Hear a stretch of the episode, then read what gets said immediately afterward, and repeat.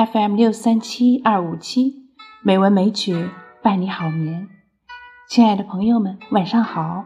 今天是二零二三年一月八日，欢迎您收听《美文美曲》第两千九百二十八期节目。今天我们来欣赏唐诗《芙蓉楼送辛渐》。《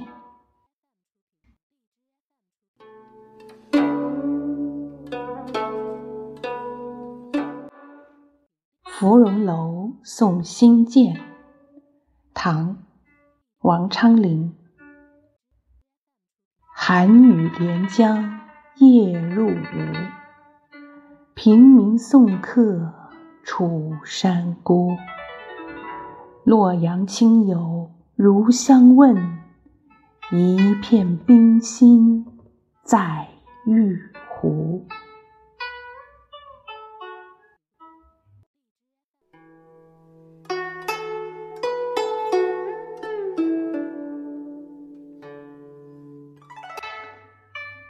诗中的芙蓉楼原名西北楼，遗址在润州（现今江苏镇江西北）。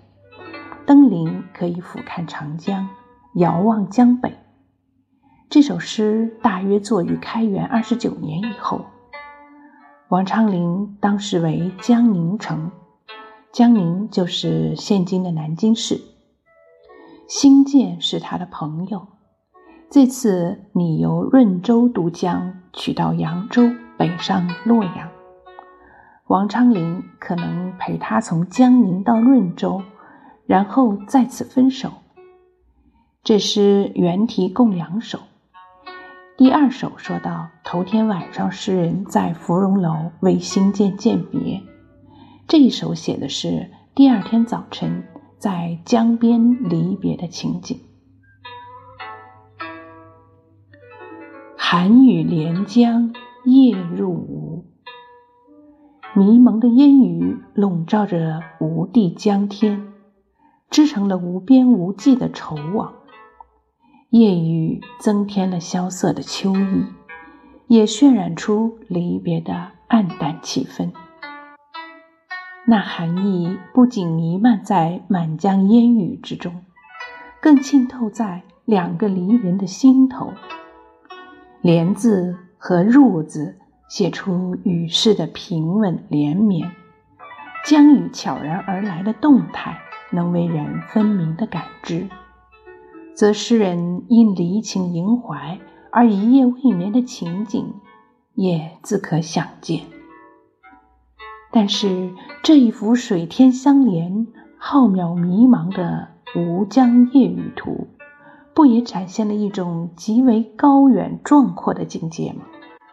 中晚唐诗和婉约派宋词，往往将雨声写在窗下梧桐、檐前铁马、池中残荷等等所物上，而王昌龄却并不实写如何感知秋雨来临的细节，他只是将听觉、视觉和想象。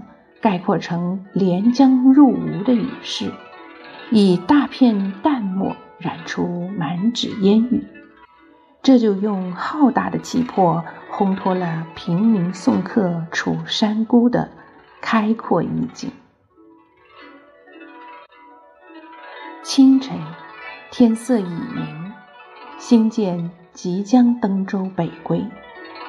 诗人遥望江北的远山。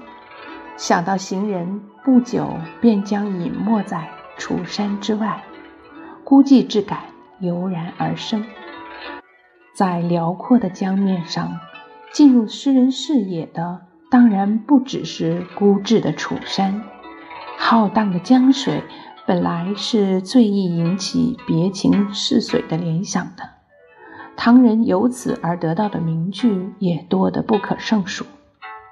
然而，王昌龄没有将别愁寄予随友人远去的江水，却将离情凝注在矗立于苍茫平野的楚山之上。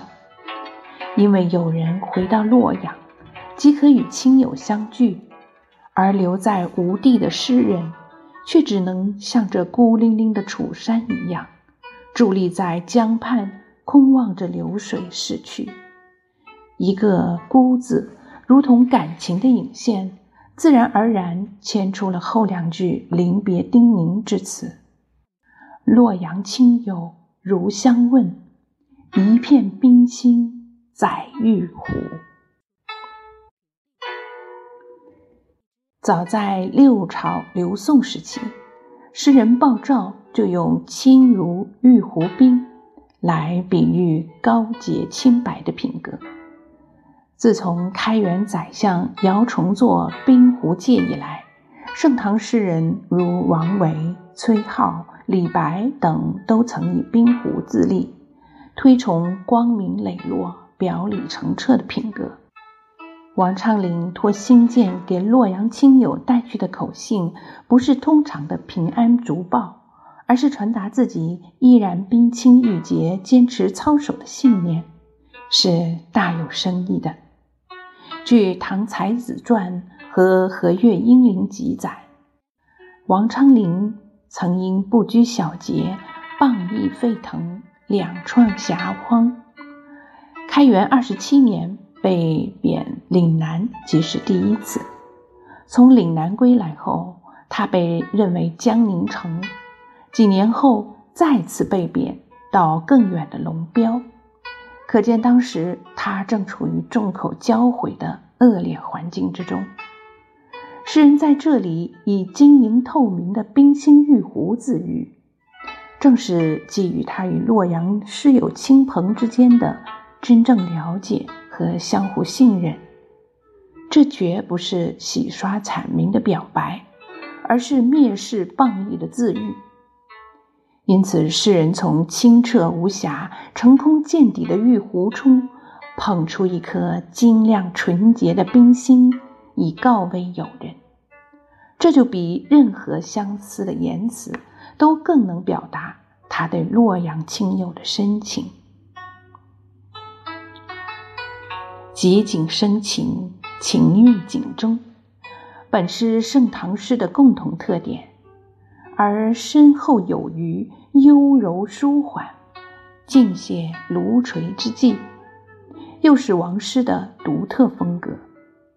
本诗那苍茫的江雨和孤寂的苦山，不仅烘托出诗人送别时的凄寒孤寂之情。更展现了诗人开朗的胸怀和坚强的性格。屹立在江天之中的孤山，与冰心置于玉壶的笔象之间，又形成一种有意无意的照应，令人自然联想到诗人孤介傲岸、冰清玉洁的形象，使精巧的构思和深婉的用意。融化在一片清空明澈的意境之中，所以天然浑成，不着痕迹，含蓄蕴藉，余韵无穷。让我们再一次来欣赏这首《芙蓉楼送辛渐》。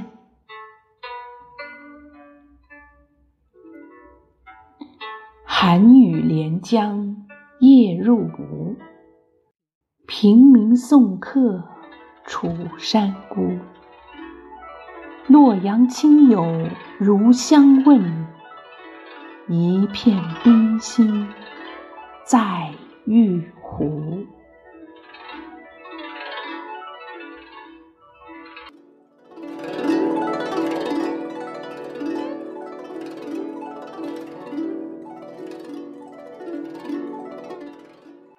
好啦，今晚的节目就是这样了，感谢朋友们的收听。知秋在北京，祝你晚安，好梦。